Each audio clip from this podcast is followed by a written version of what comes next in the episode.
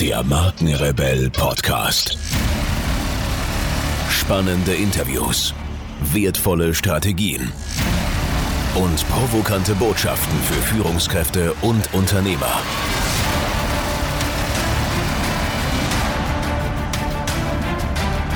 Stell dich den Herausforderungen der Digitalisierung und setze als Marke ein Zeichen.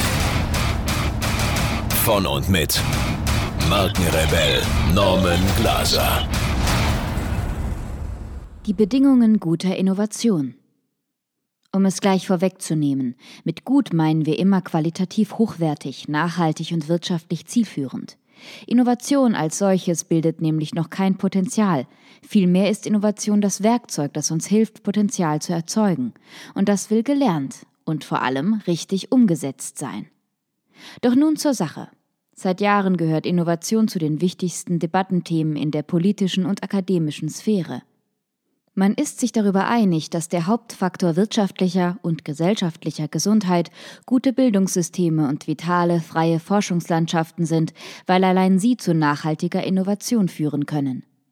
EU-Sozialismus mit Beginn des 21. Jahrhunderts startete die Europäische Union eine vollmundig angekündigte Innovationsinitiative, die sämtliche in der EU organisierten Länder erfassen sollte. Damit machten die Eurokraten Innovation zu einem, wenn nicht dem Hauptanliegen ihrer Wirtschaftspolitik. Die EU hat deshalb ihre Mitglieder dazu verpflichtet, in den ersten beiden Jahrzehnten des neuen Jahrtausends jeweils mindestens drei Prozent ihres BIP für Forschung und Entwicklung auszugeben. Dieses Ziel wurde allerdings aus den verschiedensten Gründen von kaum einem Mitgliedsland erreicht. Eigentlich lag es in der Absicht der EU-Kommission, das Staatenbündnis bis zum Jahr 2020 in den dynamischsten wissensbasierten Wirtschaftsraum der Welt zu verwandeln. Über Innovation sowie Forschung und Entwicklung kann man viel zu lesen kriegen. Tausende für teures Geld durchgeführte hochakademische Studien sehen in der Innovation den Treiber für nachhaltiges Wachstum, das im Gefolge zu mehr allgemeinem Wohlstand führt. Gemeint wäre damit eigentlich kein subventionsfinanziertes Strohfeuer, sondern die Errichtung eines höheren Wachstumssockels, aus dem heraus auch und vor allem qualitatives Wachstum generiert werden kann. Obwohl die gesetzten Ziele regelmäßig weit verfehlt werden, wird das Innovationsprojekt der europäischen Wirtschaft mit absoluter Priorität verfolgt, und zwar, weil nur technischer Fortschritt Volkswirtschaften dazu befähigt, die in ihr vorhandenen Potenziale in Performance zu übersetzen. Bei vielen wirtschaftspolitischen Entscheidungen geht es deshalb um das Verhältnis von Innovation und deren ökonomischen, möglichst multiplikativen Effekten.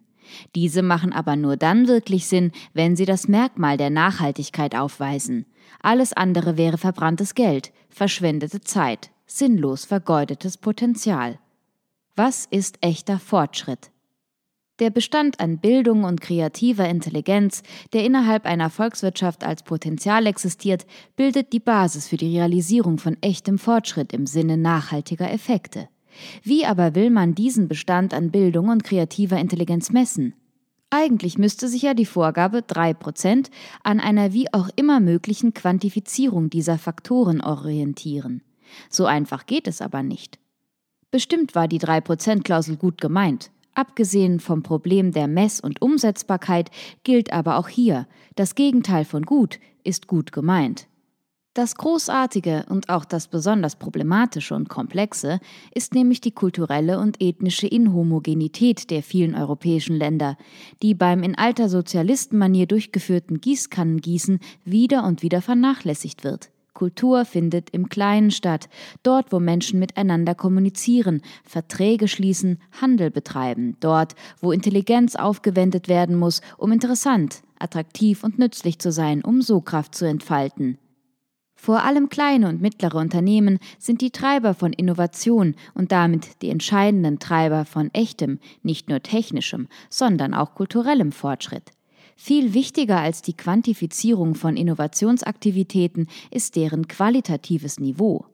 Der zuverlässigste messbare Indikator eines Innovationsniveaus und die Innovationskraft einer Volkswirtschaft ist die Anzahl von Patenten, die innerhalb eines bestimmten Zeitintervalls angemeldet werden. Es leuchtet also ein, dass sich Innovation nicht einfach von oben verordnen lässt. Genauso wie es unsinnig wäre, ein vorgegebenes Quantum an Patenten vorschreiben zu wollen. Geht nicht. Die drei Prozent sind eben nur eine am Reißbrett ausgedünstete Größe. Tja, und hier sind wir wieder einmal beim Thema Digitalisierung gelandet.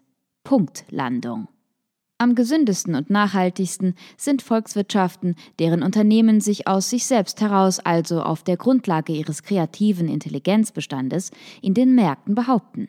Unternehmen wollen, müssen Gewinne machen. Dieses können sie nur, und das weiß jeder Unternehmer selbst am allerbesten, wenn sie technisch auf dem neuesten Stand sind. Dass dies vor allem für Firmen gilt, die Forschung und Entwicklung betreiben, Patente entwickeln und den messbaren Bestand an in einer Volkswirtschaft vorhandenen Innovationskraft mitgestalten, muss nicht noch großartig betont werden.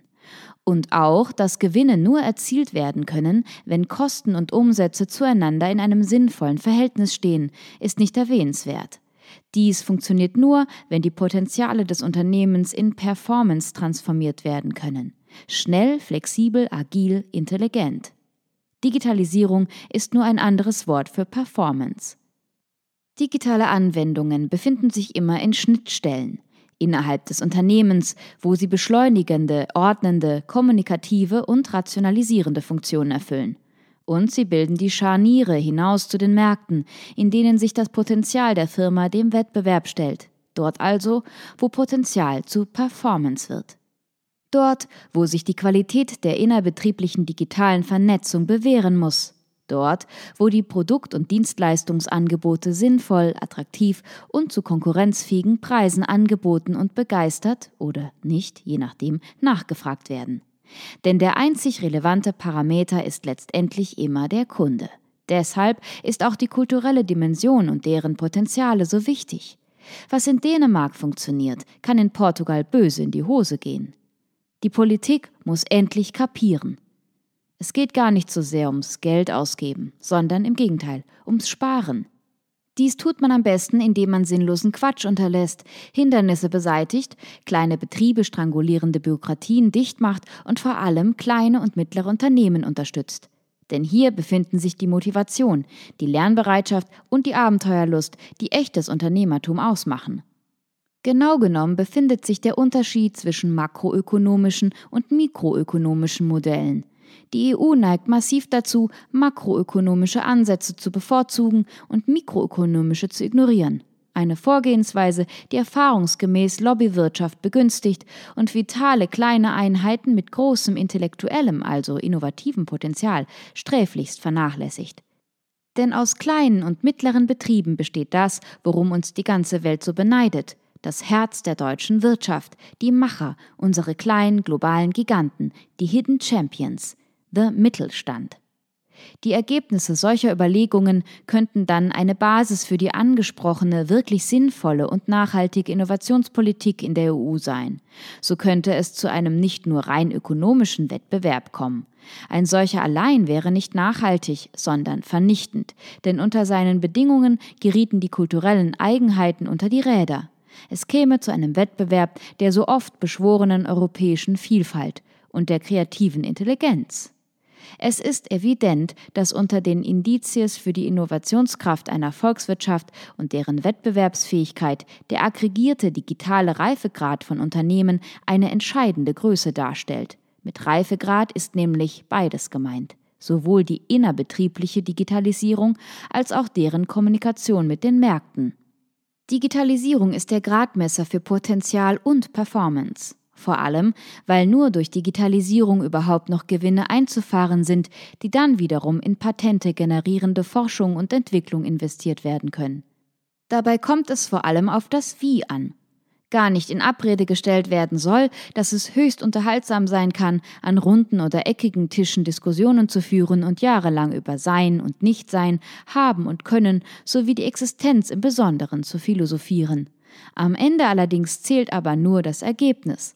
Wirklich sinnvolle Innovation kann nur dort ansetzen, wo sich Intelligenz befindet, die zur Tat schreiten will, die die Initiative ergreift, die motiviert ist. Dort also, wo jemand einen Traum hat, eine Idee, eine Vision. Wer hingegen unbedingt Geld verbrennen will, möge dies doch wenigstens in das Fernwärmenetz einspeisen.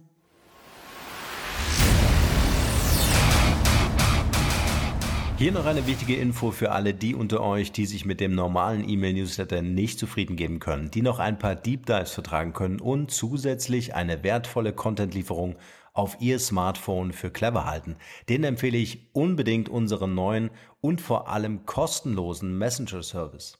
Ganz egal, ob ihr WhatsApp, Facebook Messenger, Insta oder Telegram verwendet, wir liefern euch alle neuen Podcast-Folgen, natürlich unseren monatlichen Ratgeber als E-Book sowie weitere spannende Informationen frei Haus in eure Lieblings-App. Und das alles kostenlos und ohne Werbespam. Das verspreche ich euch.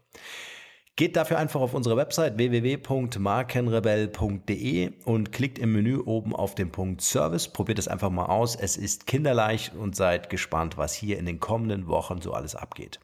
Wenn euch dieser Podcast gefallen hat, wären wir euch sehr verbunden, wenn ihr euch kurz Zeit nehmen könntet und uns eine Bewertung bei iTunes da lasst. Das dauert nur wenige Sekunden und ihr helft damit, dass auch andere diese Informationen erreichen und wir diesen Podcast für euch noch viel, viel besser machen können.